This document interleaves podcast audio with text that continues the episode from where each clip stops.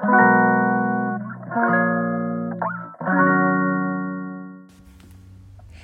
のラジオは当たり前の毎日をもっと楽しくをテーマに配信していくラジオです。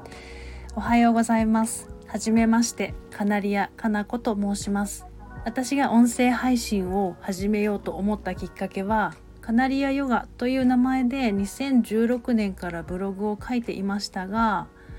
ブログをお引越ししようかなと思った時にまあ調べたら結構それが大変だったのでだったら音声でブログを書くようにおしゃべりできたらいいなと思ってスタンド FM を使って音声を配信しようと決めました。それでは簡単に自己紹介をさせてください。私は今43歳。家族構成は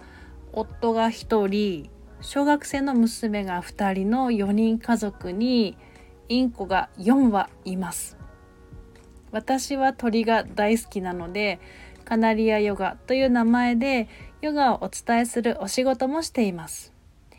子供の頃から病気しがちで初めて手術をした小学校5年生の時のこう家族と離れて入院する寂しさそれから術後の痛み辛い記憶が私をとても臆病で不安定な心の子供に変えてしまいました。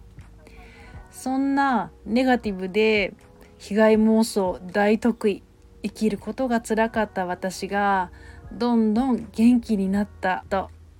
毎日がちょっと楽しくなるお話をしていきたいと思っています。どうぞよろしくお願いします。それでは今日も心穏やかにポジティブな一日でありますように。それではまた明日。